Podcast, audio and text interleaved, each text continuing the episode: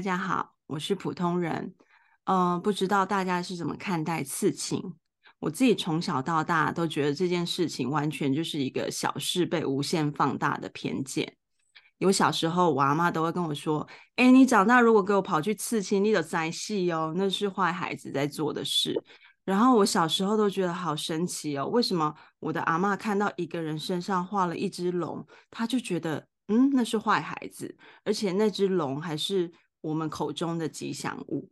但是我知道，我继续问下去，我就会死得更惨。然后长大之后，我是学设计的，也会学画画。那我就更不懂了，为什么有些图案明明很漂亮，放在身上就变成一件很大恶不赦的事？漂亮的东西放在身上，到底有什么不对啊？就像你看到路上有人戴着很漂亮的耳环，你会觉得她是一个坏女孩吗？或是你就会很怕他吗？在长大之后，我做了儿童美术老师。那刺青这件事情就更不行了，因为社会观感很差，家长怎么办法接受自己的老师身上有刺青，即便他是送小孩去学艺术的。那我想我说到这里，大家有没有觉得我上面说的话每一句都充满着矛盾？是不是？是，我也这么认为。于是呢，我到了三十五岁，我终于刺青了。今天呢，我们要聊的就是刺青。让我们今天呢，有邀请到一位可爱的嘉宾，他是手针刺青师草岩。Hello，嗨，大家好。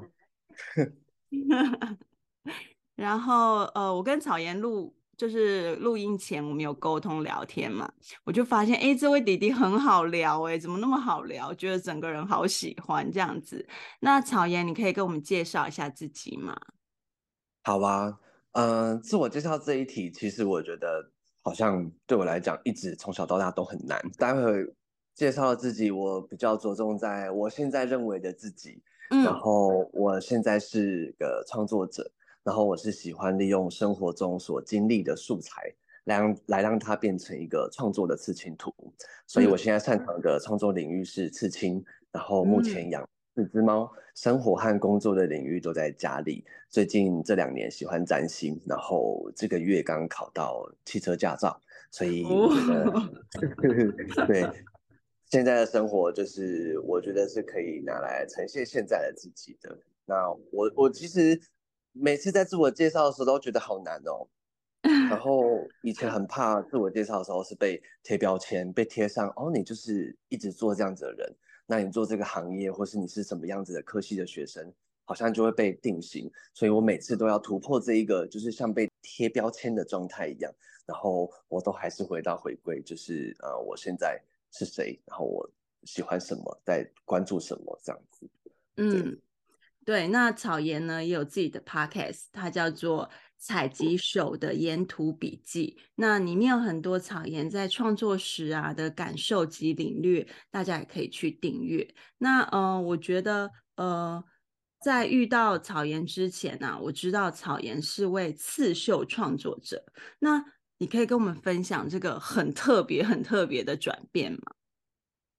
好啊，呃，其实，在刺青之前，我有六年的时间都在刺绣。嗯、那当时候的呃年纪阶段，刚好是处在刚出社会，然后正处于经验创作跟我之间的关系，以及我自己跟社会磨合的阶段。嗯、所以当时候决定要哦、啊，因为我本科系不是念美术相关的，所以当时出社会决定要往这方面就是创作的时候。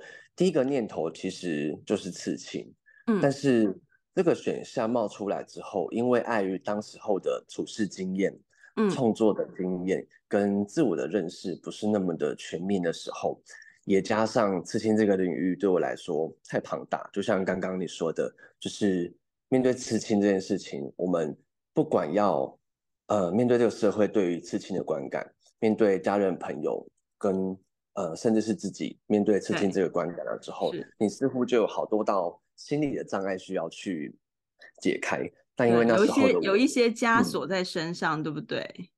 对，所以我觉得那时候要突破这么多道关卡，对我来说，创作本身就不是一个很很直接的事情。嗯，所以那时候想到这件事情，再加上想到说，嗯，要跟陌生人处多处在一个空间，甚至要接触到别人的皮肤，嗯，然后可能要聊天这件事情，我就觉得。呃，当时候也没有这样子的底气和勇气，想能够做这件事情。嗯，所以当时候刺青的选项是被我就是先搁置在心里，这样子。对，甚至是也没有搁置哦，甚甚至那时候是觉得直接放弃。嗯，的选项大过于我先我先放着再说。然后一直到后面，就是我嗯不知道为什么、欸，因为嗯放弃了刺青的选项之后，我第二个念头就是。刺绣，嗯，那嗯，刺绣为什么会选它？最主要都是从我当时候我最喜欢的创作模式延伸出来的。嗯，最主要原因就是，嗯，画完图我是画亚克力颜料，画完图之后，我喜欢用手去触摸颜料干掉之后那一种厚厚的质感。嗯，对，所以我在想，如果我的平面创作都只是停留在视觉上，如果它可以附加一点。另外一个感官，比如说触觉，它如果是用刺绣来呈现的话，是不是也有别的可能性？嗯、然后我才觉得刺绣蛮适合当时候的我的，嗯，所以我就开始开始做刺绣，然后呃慢慢做慢慢做，其实到了第五年的时候，就发现一个很大的问题，就是我发现刺绣这个创作模式对我的生活和想法的输出，嗯、还有那种创作的感觉。我开始慢慢觉得受到了限制，嗯。嗯，不管是身体上的限制，开始会有一些嗯职业病，然后嗯，嗯。身体觉得不舒服啊，甚至是觉得在怎么讲，那个创作的欲望摆在刺绣这边，它对我来讲没有办法那么直接的，没有办法那种一气呵成的感觉，嗯，然后每次刺完绣，它都需要等待，然后那个等待是。完全没有管道可以抒发出去的。对我来说，创作有很重要的一环就是和别人互动。所以其实我觉得超级孤单的，没有互动，没有对话，然后我就觉得没有没有新意啊。所以这这六年来，其实我一直都在学习学习的跟自己独处，然后才发现刺绣对于我其实是慢慢的脱离我的生活的状态，所以。嗯，到了大概两年前吧，生活有一个大转变，然后我从台东搬回到台南，嗯嗯嗯、然后我才开始思考，就是创作之于我这件事情真的有这么重要吗？那如果它很重要，我应该要调整什么样的模式，让我可以继续创作下去？刺绣真的不适合我了吗？嗯、其实我还蛮执着，一直在刺绣上面的，嗯，因为我觉得对我当时候来说，刺绣似乎是我。嗯，唯一一个看得见自己的管道。哦，如果这个东西拿掉了，嗯、那我是谁？我我会在这边有一点迷茫，然后跟觉得没有这件事，嗯、我就好像看不见自己的存在的。我觉得这件事情非常危险嘞、欸，嗯、就是我太过于执着用这样子的美才来定义自己。嗯，所以我觉得其实我从刺绣到刺青中间的转变，并不是所谓。我因为什么而选择的那个东西，所以我很快的就过渡过来。嗯、我觉得我的经历比较像是经历了很多身体的不适，然后价值观的改变跟各种冲突，淬炼出我发现，也许刺青才是真正适合我的，嗯、因为我可以从每一次来到家里的客人，嗯，然后互动的人里面对话出很多火花，我听到很多故事。嗯，然后每一次遇到的创作都是不同的人，不同的生命的故事，甚至是不同的性别跟呃生命经历。对我来说，它似乎打开了一个新世界。然后我才慢慢的开始让自己的身体，甚至是自己的想法，有时间去试探自己的适应程度，所以才慢慢的放下对刺绣的执着，然后转移到刺青。我觉得这是一个。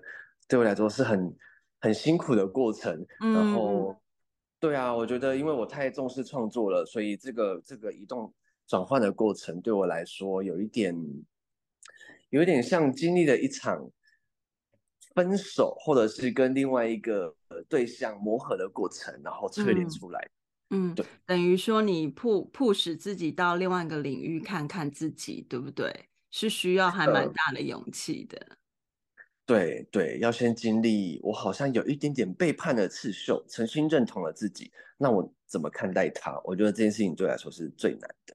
嗯，那你的家人都能接受你成为刺青师吗？嗯、其实我也很担心，我要怎么跟我的阿嬷表达说，哎，我现在是在做刺青哦。就阿嬷说没问题啦，嗯、阿妈讲好啊，这些赞啊，这些冇礼拜呀，好好，拜托你阿嬷跟我阿嬷聊天一下好不好？我觉得应该蛮有趣的。那对啊，而且我还要仔细问，嗯、就是为什么他们可以接受呢？就是嗯、呃，他们对刺绣的领域其实是更未知的，所以他们常会问我说：“你现在做刺绣，那你的收入来源、经济状况，嗯、或是你曝光的？”管道在哪里？那这样子做，真的有办法能够维持你的各种生活需求吗？嗯，然后这这是他们的疑问。嗯、那当时候的我会觉得，哎，都可以啊。可是成为刺青师之后，再跟他们说，他们马上可以理解。然后，因为他们也对于刺青师这个职业，呃，也有相当的理解。然后他们都会知道。OK，刺青去刺青很贵，因为这件事情很很专业，甚至都是有钱人或是坏孩子可能才会去做的东西。当然，多少还会有一点负面的成分在，但是他们对于我的这个转换是非常觉得 OK，做这个太好了，我觉得很适合你啊。我觉得里面应该也有包含一点他们对我一直以来的理解，所以这一关很快很快就过去了。好幸运哦！那我想问你，刺青这个创作啊。也有让你的灵魂呐喊着说：“是真爱，是真爱吗？”有，非常有，太幸福了啦！对啊，我我其实发现我在创作里面有一点在追求刺激感。嗯嗯，在在刺绣的时期，我觉得那个刺激感比较没有办法达到，而是我借由刺绣去跑市集。或者是接一些展览，跟甚至是做一些我曾经没有接触过的领域，嗯、在这些面向里面，我获得刺激。嗯、但是刺青本身就很刺激，你每一次的对应，嗯你每一次的为别人负责，每一次的去小心翼翼的询问别人，但是又不想要太过于揭开别人的隐私，嗯，不管是互动上、创作上。还有实际操作上，我觉得它都是具有挑战性的，因为它不容许出错。它既刺激，但是我又处，我又我又是在一个安全的状态，因为这个刺激不像是你参与极限运动一样，你一个失败，你可能会摔断腿或是哪里受伤什么的。对，嗯，我很喜欢挑战一种心理上的刺激，或是某一种你你很安全，但是你在享受某一种。高强度的事情，对不对？对对对对对，嗯、有一点自虐啊。那呃，我发现呢、啊，刺绣跟刺青其实都是属于碰触性的创作。那这种碰触性的创作对你而言有什么特殊的意义吗？然后我也很想了解，说为什么你当初会选择手针而不是机器？那我们知道，呃，刺青有分两种嘛。然后也请你为我们介绍一下手针是什么。那我先回应一下关于触碰性的创作这件事情。是我觉得这件事情有一点，有一点难用文字回答。我觉得这有一点像是我的这个本能需求。嗯、我觉得它有一点像是我喜欢用手实际的接触到之后，我才能够知道这件事情对我的意义。嗯，或者是我才能感受到。这件衣服或是这个物件适不适合我的皮肤接触到之后的那一种舒适感？嗯、所以，嗯，以前在画画的时候，画完就会想要摸，嗯、甚至用铅笔画画也会想要用涂抹制造一些雾雾的感觉。嗯、我觉得这有点像本能的状态。嗯、但是刺绣跟刺青啊，其实我在选择两个创作。到现在刺青的时候，嗯、其实这件事情我并没有发现这两个的共同点是都是拿针。我是听朋友说，哎、嗯嗯欸，你有发现你都是拿针吗？嗯、我才意识到哎，对啊，为什么啊？这两者之间到底有没有关系？嗯，一个刺绣好像会觉得很很温驯，然后它很温和，好像一个大家闺秀一样，在家里默默的做一些就是手工艺。但是刺青一样是拿针，可是会有一种暴力、比较粗犷，对，比较粗犷的方式，对对，会觉得这两个里面我看到了什么共同点？我发现它其实都有破坏性。刺绣在破坏的是布布料。然后你用什么样的材质，你等于就是用针带着你的针线刺穿那一个媒介，然后来来回回，来来回回，然后在上面叠出一个厚度。它是用很多小细线，呃，产生出一些就是刺绣的特别的质感。但是刺青它虽然没有刺穿的这个来回的过程，嗯，但是它也都是属于用破坏性的方式。戳刺在皮肤的表层上面，嗯，所以对这个破坏啊，我觉得可以联想到刚刚前面讲的，我追求那种刺激性，我喜欢它有一种，呃，像是刻印或者是烙印的那种感觉，它有一种永永永恒性，有一种不变的特质，嗯，然后它有一种你非常需要呃正式的看重它，这件事情才能够成立，我看重。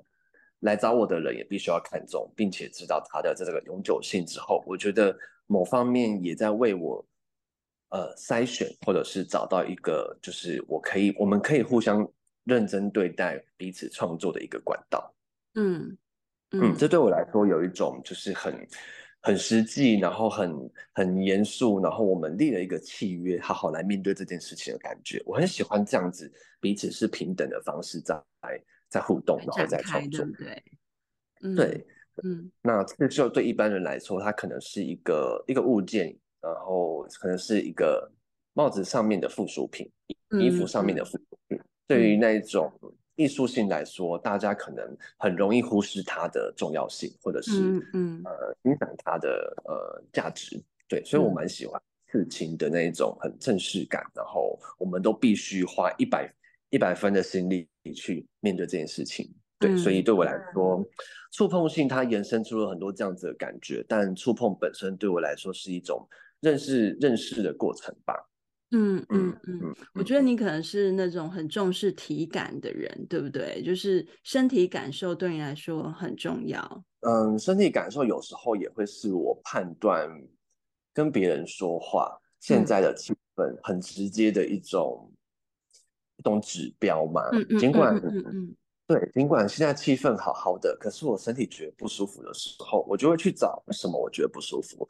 那这个空间，空间里面的人，文字里面所包含的意思，真的是我们所看见、所听到的那样吗？所以我觉得身体它反而是另外一种语言机制吧。对，就是身体不会骗人。嗯、对，身体是诚实的，它不会骗人。对。然后下一题就是你说为什么选择手针不是笔刺？对对，我觉得跟这件事情也有关系，因为我需要借由触碰来理解他人，理解我在面对的皮肤它到底是保水的、干燥的，还是是厚的、硬的、黑的、白的、常晒太阳的，还是常在就是呃室内空间里动的？对。嗯，所以我才喜欢用手针，因为你在戳刺的时候，会因为对方的皮肤状态，或者是他当下如果很紧张，他皮肤其实是会非常紧绷的。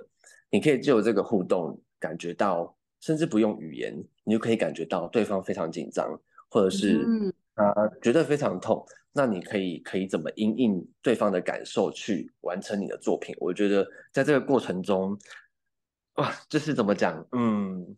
灵魂会呐喊，因为 每一次的挑战 都不一样。然后你不仅仅只是完成一张图，因为你，呃，你在一个空间里面，你配合着，你配合着对方在共同完成一件事情。所以我一直都觉得，刺青这件事情不是不是由我完成的，一定也有对方对方的参与。然后他的参与给了我们很多很有机的可能性。所以。嗯嗯手刺也有一种自我挑战、稳定度的成分在，所以我选择首次最主要也是因为它对更能掌握，然后它的有趣性、可变化性其实更高。那我也曾经用机器刺青过，我觉得好像隔着一个没有感觉的机器在戳刺对方的皮肤。那当然，就是其他人、其他刺青师用机器刺，他一定也能够感觉到对方的皮肤或是对方紧张的程度。可是对我来说，它隔着太多层东西了。嗯，对，所以当我每次用机器完成一张作品的时候，我都觉得我完成了一个作品，但是我没有成就感，我好像。触碰不到核心，嗯，对，对我来说那个核心，别人的别人也必须参与，我必须感觉到我在跟什么东西互动，跟什么人在协调，所以最后选择手针是是这样子的原因。嗯嗯，对，那手针要要不要为我们解释一下手针是什么？首次的话，基本上就是简单说，跟机器的差异，它就是不插电，它完全是用手工的方式在。刺青，那手针基本上你只要一根针，甚至手针的起源是刺青的起源，它以前可能是用树枝、动物的骨头，嗯。嗯、甚至是矿石，它都可以沾沾颜料，或者是当时、嗯、当时的植物的颜料，就可以戳刺在皮肤上面，这就是一开始刺青的由来，嗯、才慢慢发展到现在的就是机器刺青。那当然，现在的手刺一定都是用金属类型的针来戳刺，因为它可以丢弃，它好消毒，它也不会造成其他的感染。那当然也有国外的人一样是用呃鱼骨头，甚至是树枝，还有矿石来刺青，嗯嗯，但是对于、嗯、是比较遵循古法的这种。对对，但嗯，我自己蛮重视安全性的，所以我尽管想要尝试，可是对于那一种过敏的可能性。跟危险，嗯、我觉得我还是保守一点。对，嗯、就是手针的话，其实还是用很现代的方式在戳刺，只是它今天呃不插电，它完全是用手呃手的运动的方式把把颜料带进皮肤的底层，然后过之后它就会形成刺青这样子。嗯，对。那我自己是刺，就是机器跟手针我都有体验过。我觉得手针刺青的过程就是真的还蛮舒服的，因为第一是没有声音嘛，然后第二是过程真的就是很温和，然后你就会觉得说，诶，在一个很安静的空间里，然后过程不管有没有对话，我觉得都还蛮自在的。然后我就突然想到啊，所以刺青师到底喜不喜欢跟客人聊天啊？因为我觉得 你们看起来就是很需要完全的专注，感觉聊天好像会打扰到你们呢。其实对我来说都可以诶，然后这个都可以是，嗯，看比例的程度。比如说今天来的这个客人很害羞，那我可能会因为他的害羞而选择稍微跟他聊一下，让他放松。哦，然后他放松之后，其实对我们都有利。我可以。呃，刺的呃效能比较高，然后他也可以比较放松。嗯、但是有时候如果不聊天，客人会比较自在的话，其实我也可以不聊天。哦、那聊天，对，真的都可以。然后有时候有一些刺青图比较精细，我需要提高专注度的时候，我就跟客人说：“哎，待会如果我没有回你话，代表现在我不能分心。但是我这个阶段过去之后，我就会再回答你。”对，我会先跟客人讲，所以对我来说，先通知一下。对对对对，所以对我来说，呃，我蛮我其实有时候蛮喜欢聊天的，然后有时候不聊，我也都觉得蛮 OK 的这样子。嗯，哎，那你就是我看很多刺青师本身都很喜欢刺青，那你、嗯、你喜欢刺青吗？我喜欢刺青，但是我很怕痛。我我朋友就是就是到中年之后才刺了第一个青，然后是在那个手背的内侧。对。然后我看到他那那一场刺青，他真的是从头挨到尾，就是一个中年大叔一直在挨。然后到最后，那个美眉就跟他讲说：“哎，我有一些地方在补了。”然后我朋友就直接说：“哦，先不用，没关系，就是其实也不用太完美。”所以你也是很怕痛的，就对了。对，嗯，因为对我本身是很怕痛的，然后我，所以我身上其实有机器刺青的只有两个。对我来说，我的肤质去刺机器刺青的时候，我觉得是需要忍耐的。然后，嗯，我其他身上的刺青其实都是我自己刺的，目前应该有三四个以上是我自己刺的。那当然也是被情势所逼啊，因为在开始练习真人的时候，我必须先从自己开刀，因为我不敢找别人来当我的就是小小白鼠这样子。对，然后刺了之后才发现，哦，就是原来是这样子的感觉。然后到去年我才给也是做首次的刺青师刺过，我才发现真的首次对我来说它是比较温和，然后它是可以可以忍，对我来说是可以忍耐的，甚至是你会忘记时间，它的痛感不会让你去记得每一分每一秒都在过去，而是你在。感受你的体感跟戳刺的过程中，我觉得会有一点接近冥想的状态。你会去想今天你刺的图是什么，然后去猜说，哎、嗯，今天这个刺青师在这个阶段他刺到哪里的？你会去感受刺青师在刺青的频率。对，所以我觉得时间过很快。嗯、可是我我我自己被机器刺青的经验是觉得就是度秒如年，超痛。好好笑，那你可以跟我朋友聊一下哦。对，两个两个都是挨到那边去这样子。但是我必须说，这个痛感很看个人哎、欸，嗯、因为我还是有遇到有人觉得首次刺青是比机器刺青还要痛的。嗯嗯嗯嗯，完全是要光看每个人忍耐的程度跟哪一种类型的痛，它是可以忍或是不能忍的。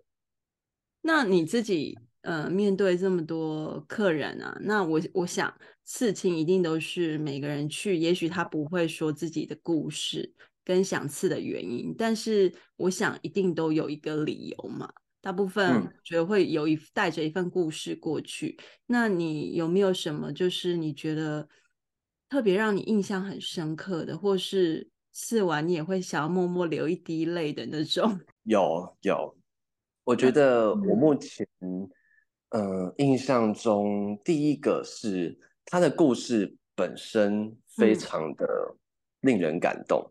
嗯、那当然我不能透露太多细节。对，对，对，那一份感动是你知道他是由内而外的，嗯、然后这份感动他知道他经历了什么之外，他接受了，所以他想要把自己接受的这个过程变成刺青。而不是把继续把这个伤痛变成刺青带在身上，我觉得这个念头非常的激励人，因为他并没有否定，但是他也不停留在当时候那个情况，所以我们在讨论刺青的过程的时候，嗯，我会接收到他的他的文字带给我的感动，跟他想要把这些故事变成什么样子的元素，变成组合成一个刺青的时候，我觉得。这个过程，我会非常的、非常的、呃，非常的感谢。那个感谢是包含着他愿意相信我，并且跟我分享这些故事。嗯，所以那一次的心情真的是非常复杂。所以在每次完成事情的时候，我其实都是非常谢谢每一个来找我的客人，不管他有没有懂他的故事的细节，但是每次经由他们。文字所诉说出来，为什么想要完成这个刺青的时候，我都可以感觉到他们都有自己的生命的故事，在当做他们的基底来呈现。嗯、然后另外一个让我很印象深刻的是，曾经有一个客人他在和我在克制刺青的时候，是他在每一个阶段都非常难做出选择。嗯、那这个很难做出选择里面，我觉得都还。可以接受，但是他每次做了一个选择之后，他会再退回到上一个阶段，就是他会一直犹豫，对不对？对，尽管选了，他会再退回来重新选择，嗯、选了不一样了之后，嗯、他还是会再退回来。所以，对于第一次遇到这样子类型的客人，我们通常都会觉得他是不是 OK，或者是他是不是有一点不知道自己要什么。嗯、我们通常接受到这样子的互动的时候，都会带着一种就是。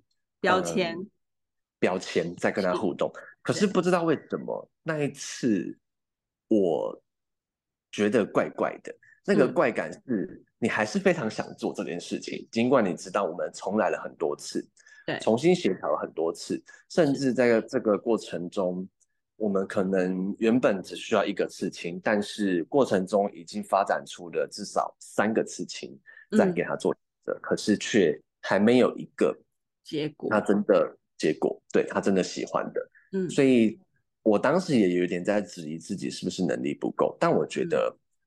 不知道为什么，我非常想要再继续接下去，我想要 push 他，甚至都有萌起说，我是不是要先婉拒他的这个邀约？在这个阶段，我们是不是都需要一个更，都需要先暂停一下？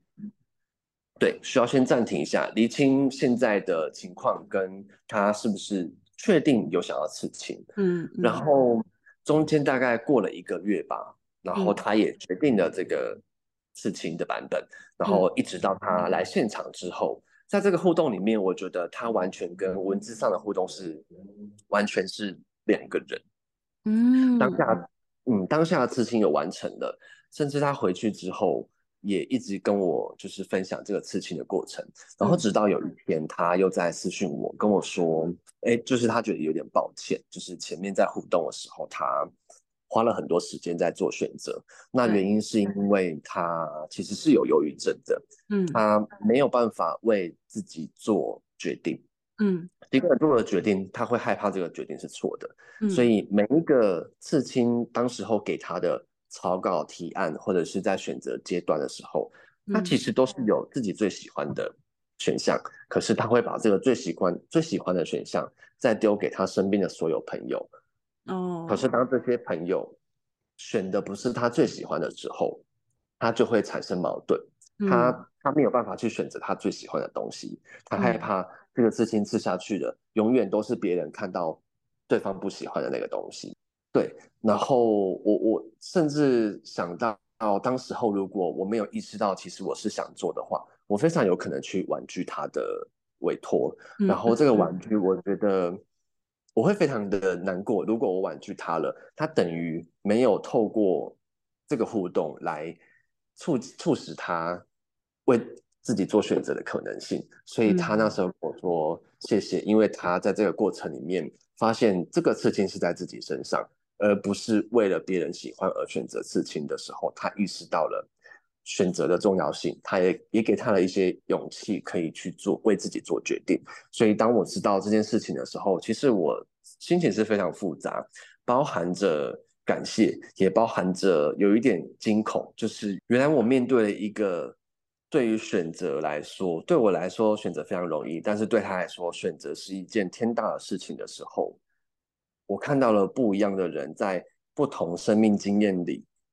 那些课题对每个人造成的影响，嗯、这对我来说非常的、嗯、非常的震撼啦。嗯，对，所以我印象中最深刻的就是经手了这个客人的困难的选择，而后续带给我的体验这样子。对，那我也想要聊我自己的，因为我的我人生的第一个刺青真的就是非常的糗，真是糗爆了。我灵媒的最初期就是去一个类似。呃，宫庙这样子，然后那个时候我就是状态真的很不好，然后那个仙姑呢就看着我说：“你不是想刺青吗？你就去刺啊。”然后，然后我什么都没讲，你知道吗？我就想说。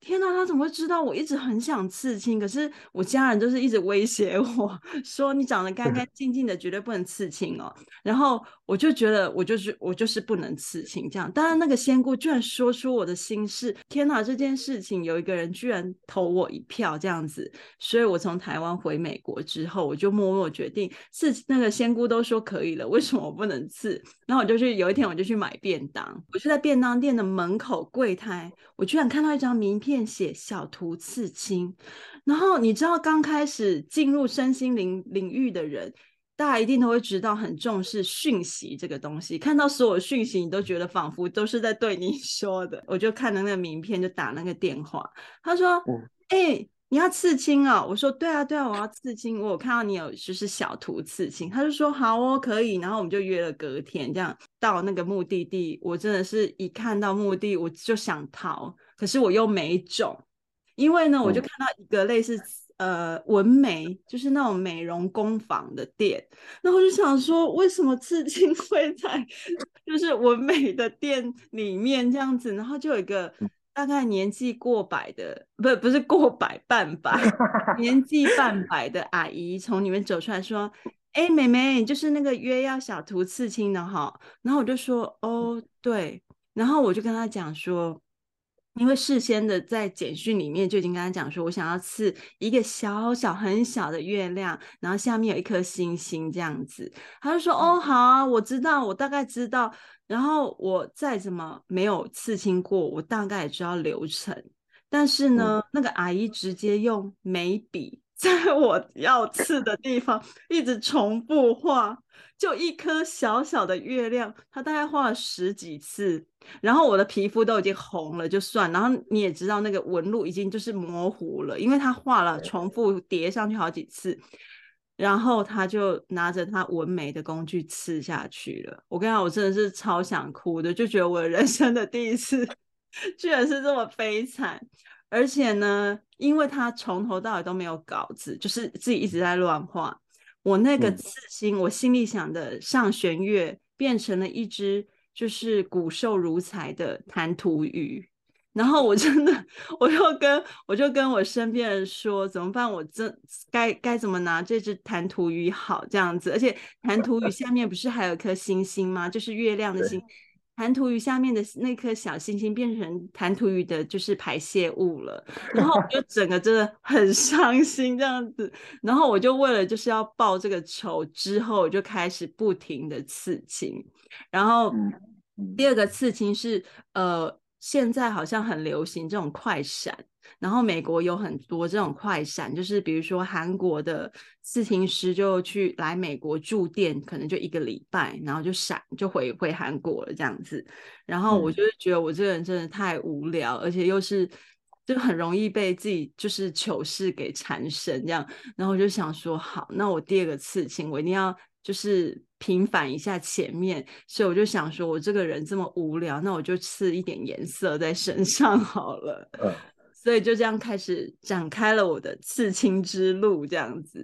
但是我后来觉得刺青这件事，我一开始只是觉得好像就刺一个什么，但是后来我越来越发现刺青这件事情啊，可能每个人的感觉都不一样，但是我觉得更多是对我自己的一种提醒。我觉得它刺在身上，就是我看到这个图案，我就会提醒我自己说，比如说我。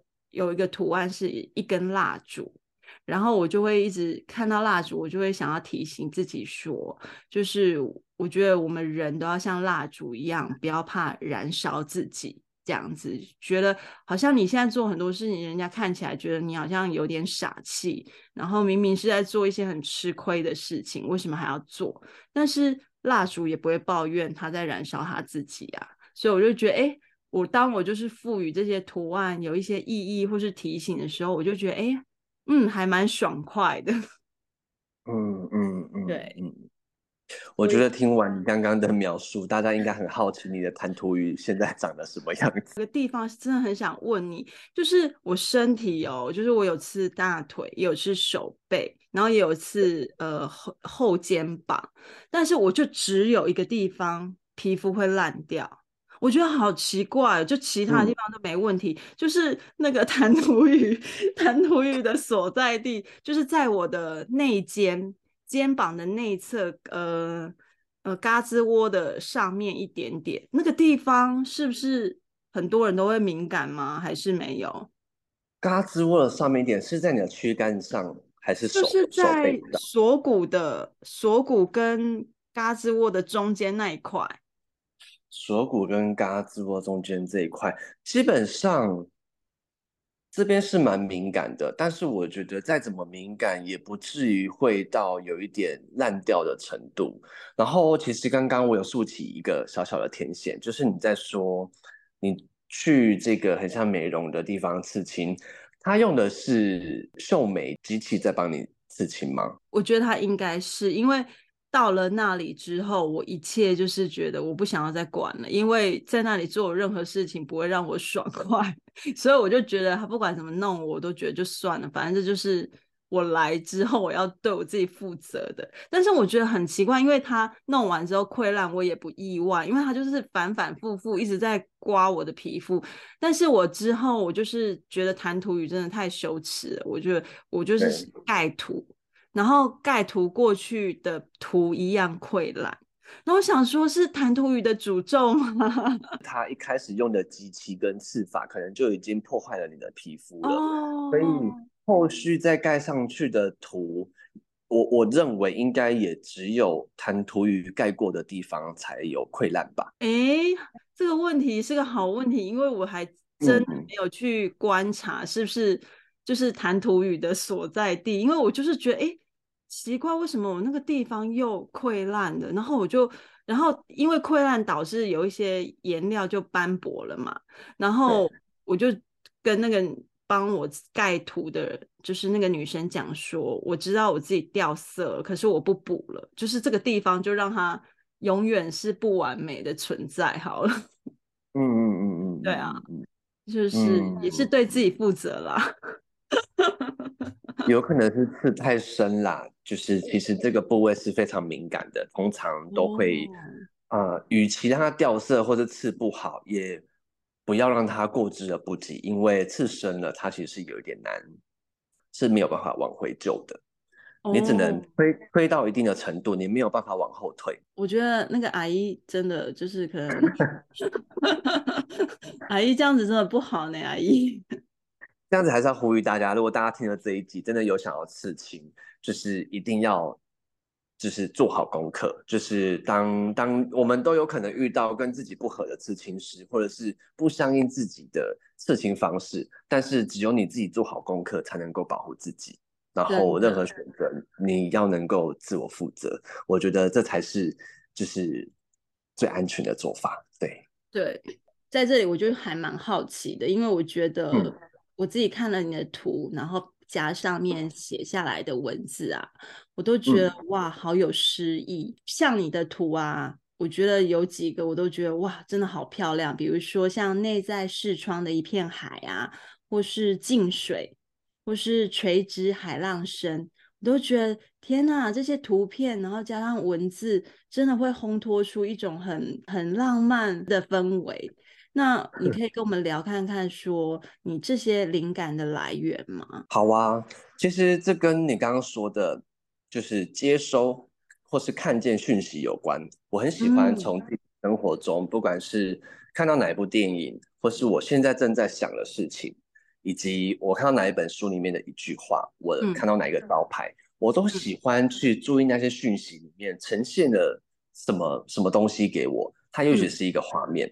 也就是说，当我现在在创作的时候，我画了一片海，嗯，可是我不希望它只有只是，因为我觉得我今天在创作的时候，不想要让它只有单一个核心，它很有可能是被别人看到的时候是别的东西。就像我很常创作月亮，但是有人会把那一颗月亮当做是太阳，有人会把它当做是核心。我觉得。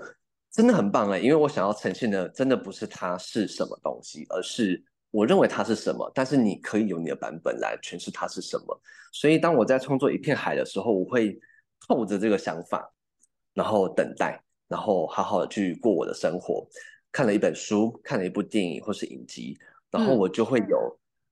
想象中的灵感，或者是我实际生活上发生的事情，把一些重点截录下来。比如说，过了一周之后，我整理完这些讯息，我会发现，其实这一片海，并不是因为我真的去了海边看到一片海，这片海是存在于我内在的，我最喜欢的那一片海，然后是这个蓝色，是这个波动，所以我想要把它诠释成内在视窗中的一片海，因为我不是看到了真实的一片海。然后去想着怎么让它让这句话跟这个刺青图怎么样，只是传达一种氛围。我喜欢传达氛围，而不是告诉别人它是什么。我觉得，嗯，不同人有不同的视角。如果我可以借由认领的人的视角来重新诠释我的刺青的话，我觉得每个人都是创作者。每个人都可以是艺术家，我觉得这件事情很棒。所以当我在创作图跟文字的时候，我其实是会大量的用拼贴的方式收集资料，就只是存着，到时候他们会怎么样，呃，排列在一起，其实不到那一刻，我自己都都不知道。所以每次我拼凑出这些概念跟文字的时候，我我也会觉得很惊讶，这样子。嗯，对，嗯。我觉得从你的呃文字啊，还有图啊，我会觉得你是一个还蛮感性的人。然后你，那你会觉得说，你今天就是创造一个你真的心里也很喜欢的作品呈现出来之后，然后给客人就是领去的那个瞬间，你会不会其实会有点舍不得？嗯，其实不会耶。嗯，在刺青之前啊，不管是刺绣还是纸本的绘画，嗯，然后你在展出或者是在贩售你的作品的时候，我以前在每一刻我都会觉得，嗯，他是我的小孩，然后我不想要卖出去，嗯，可是不卖出去，哦，我今天可能是没有营业额的，所以这件事情很矛盾。我觉得在那时候要突破的心境，好像不单纯只有卖出不卖出，它是我的或不是我的，嗯，可是。这个这个卡关，我其实我卡了很久。可是当我开始创作刺青的时候，我发现这件事情瞬间解决。因为打从一开始我就不觉得我的刺青创作画出来的图是我的，因为这些东西都会变成别人身上的，嗯，所以我没有必要去执着于它是我的，嗯。然后，嗯，可能是基于这个想法。在没有人认领的时候，我不会像以前一样觉得这一个很漂亮的东西，我很喜欢它留在自己的身边是好的事情，而是有人认领了，我才会意识到这个图才真正完成。嗯，不管是谁，然后也不管，嗯、呃，不管这个图最后有没有可能是我自己帮自己刺留在身上的都好，就是它在皮肤的那一刻，我才我才会认知到。这个图这样子离开了才是完成了，所以我我反而在刺青的创作里面帮自己领悟到了很多关于执着啊，想要留在身边啊，怎样才叫做完成？然后以前的创作我觉得是比较停留在表达自己想说的，但是我现在希望，呃，借由刺青是可以为别人创造机会，让他说话。然后大家只是经由我擅长的工具来呈现出来，所以我比较不会执着在于自己有没有在这个刺青里面表现出了某一种技巧的高超、配色的高超，或者是有没有很有知名度的这种感觉。我反而在刺青这个领域帮一些我认为应该要在社会上获得的、应该要有的价值松绑了非常多。所以我觉得就是嗯，刺青出去了才真的。还真的是完成了，嗯嗯嗯，这样讲很真的很有道理耶。刺青找到他自己的主人的时候，就是他也有生命力了，对，没错。而且我最喜欢每次有人在呃认领的时候，我会很喜欢去和和客人互动，嗯，不管是他先在文字上询问，或者是来现场的时候，我都能够借由这个人互动，或是他弹出来的文字去感受。他跟我这个刺青，我所认为的这个刺青有什么样子的关系？我每次都觉得他们非常的相像，甚至相像到我会觉得这个刺青图这个灵感的生成是因为对方的念力，因为他们的相像程度几乎是这个认领图就像是他的客制图一样。我觉得天哪，怎么会有这种事？就好像我是一个接收器，我接收到了别人的需求。然后我画出来了，然后我一直在等待他被原本这个人发出的意念看到的那一个时机点。所以以前我会很在意的是，为什么我很喜欢的这个图，没有人来询问他。但其实现在我经由这件这些事情，我发现其实我画出来的每一刻、每一张图，它其实都有人了。都是有人的了，对，然后只是在等待他们相遇的时机，被看到的时间。以前会觉得是先有图再有人，可是其实人早就在了，图才出来找到它的主人，对不对？对，没错。而且屡试不爽啊。那你这样讲，我手上有刺一个我阿嬷的名字，哎，那是我阿嬷在找我吗？不过我刺我阿嬷的名字啊，是因为呃我在美国的时候，然后呃我阿公就是我阿公就突然走了，这样子就是。呃，就人家说睡觉睡到一半就走了这样子，所以就是所有的人都没有办法跟他说到最后一句话嘛。然后我在美国接到电话，然后说我阿公走了这样子，然后那时候才第一次感觉到说哇，什么叫心痛？因为我阿妈跟阿公就像是我自己的爸爸妈妈，然后我就觉得哇，第一次就是人在异地，然后听到就是家人离开了我，然后。一直到我从台湾又回来美国，我都会觉得我好像被恐惧盖了一层膜在我身上，然后我就会开始很害怕从台湾打来的电话。如果这次是其他家人怎么办？就是我就会开始有点逃避。然后我就有一次回台湾的时候，我就跟我阿妈讲说：“阿妈，你可以写你自己的名字吗？”这样子。然后因为我阿妈其实不太。会写字，所以她写出来的字就很像小朋友，就是很像小虫子这样子，歪歪扭扭的，然后很像小孩在写字这样子。然后我就把他写的字拿去偷刺在我手上，我就觉得某种程度上，我觉得我好像把阿嬷拎在我的身上，我就不会那么焦虑了这样子。然后我就觉得其实。大家都会说啊，嗯，刺青就刺青，哪有什么？可是其实刺青也许真的没有什么，可是刺青对很多人来说，其实是我觉得是很有作用的。像我这样的人，比较嗯害羞，然后比较不好意思讲什么的人，我觉得有一些印记啊，有一些图文在我身上。我就觉得我自己好像可以勇敢一点。我觉得这有点像是一种精神性的定锚吧。我自己身上也有一些，就是提醒自己用的刺青。每当你在某一些阶段，或是在面对一些事情的时候，你有一个很常触碰到的恐惧，或者是容易碰触到之后，你会很容易迷惘的情况发生的时候，你看了那个刺青，你会知道你前面为什么有这个刺青。你前面也许经历了某一个阶段，你曾经突破了这个恐惧，可是你不代表你能够一直在面对这个恐惧。所以每次看到这个刺青的时候，他都会提醒我，我前面曾经跨越的类似的恐惧几次了。然后看到之后，他都会给我一个很很正面的能量，因为我看到的是我自己的跨越，然后累积起来的，再告诉我，嗯，前面都可以的，你也可以。然后他会提醒你，就是回到你。最现在的状态，然后去有一个比较正向的心情可以去面对吧，嗯，就是让自己比较无所畏惧吧，对不对？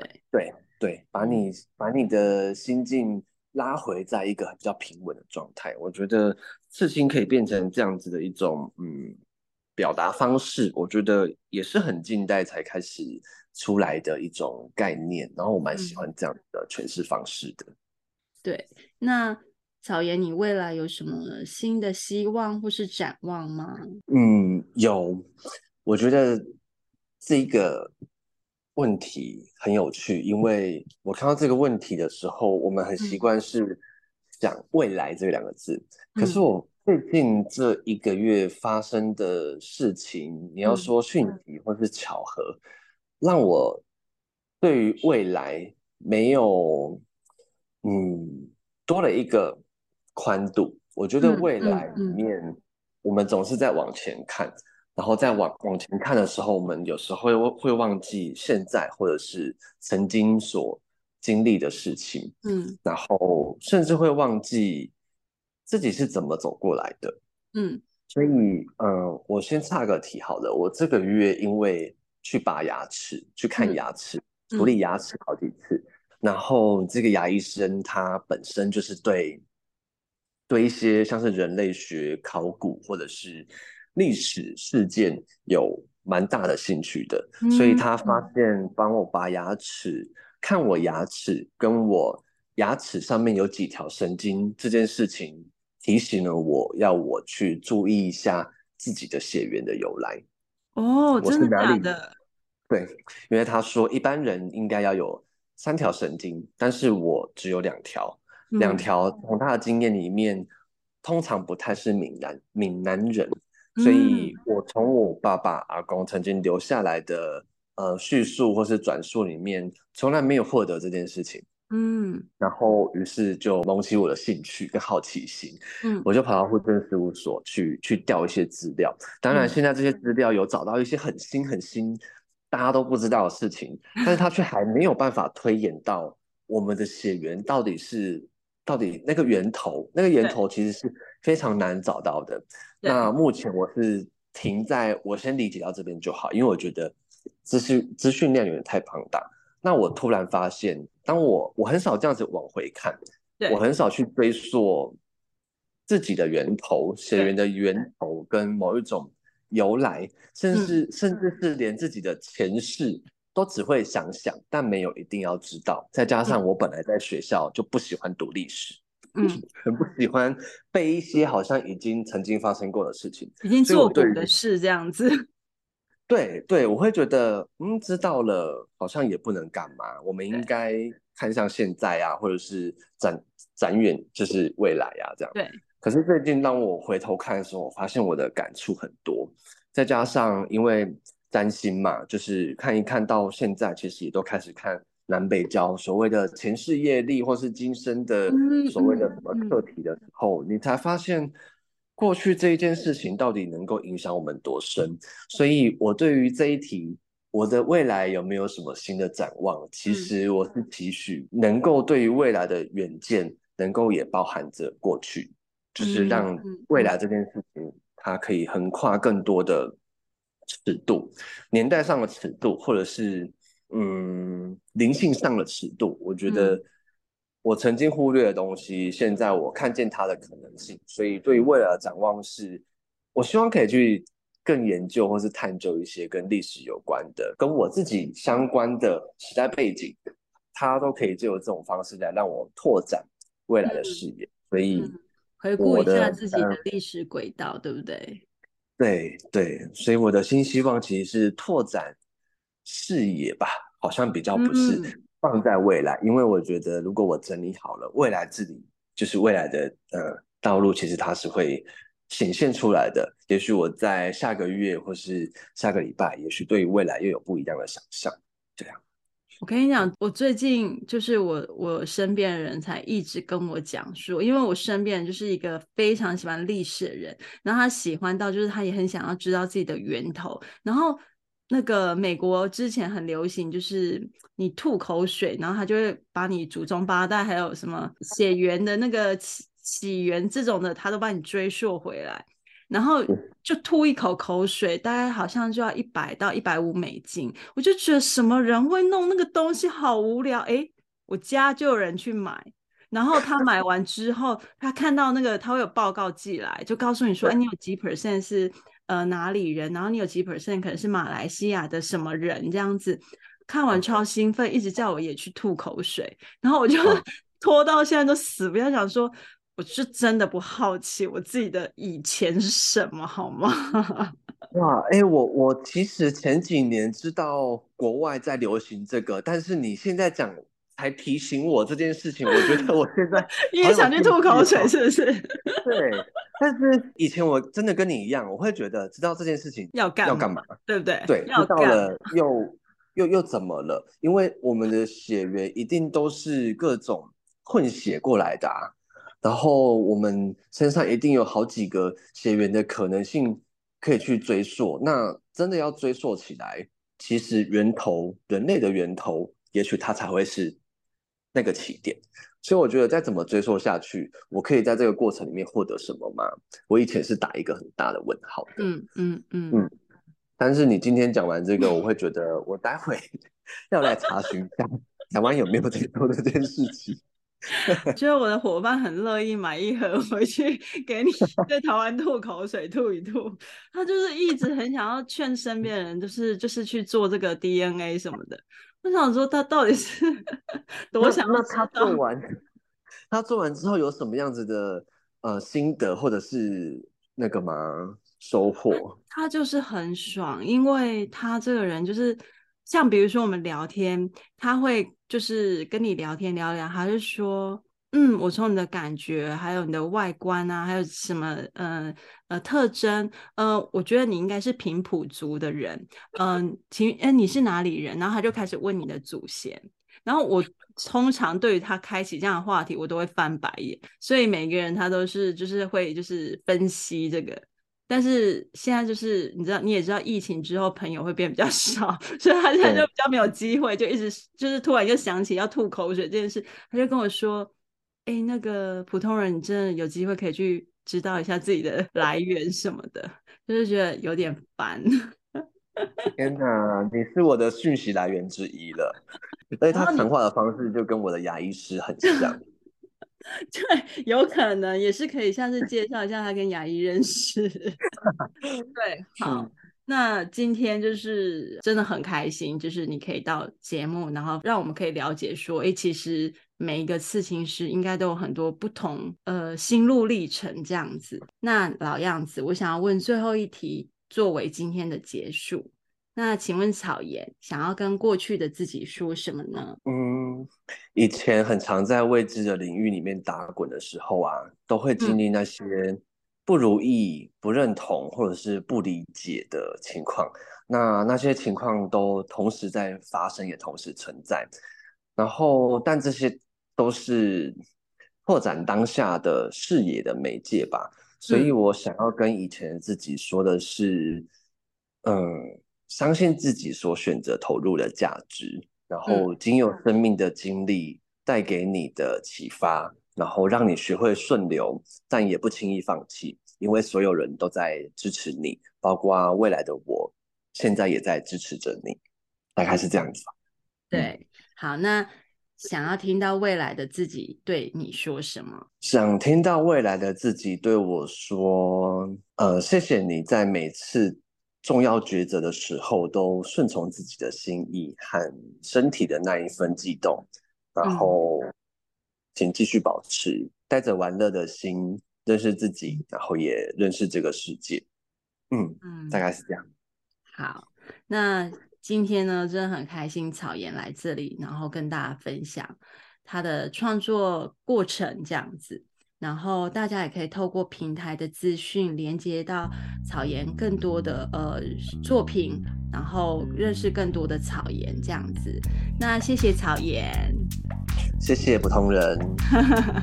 好，那我们今天节目就到这里，拜拜，拜拜。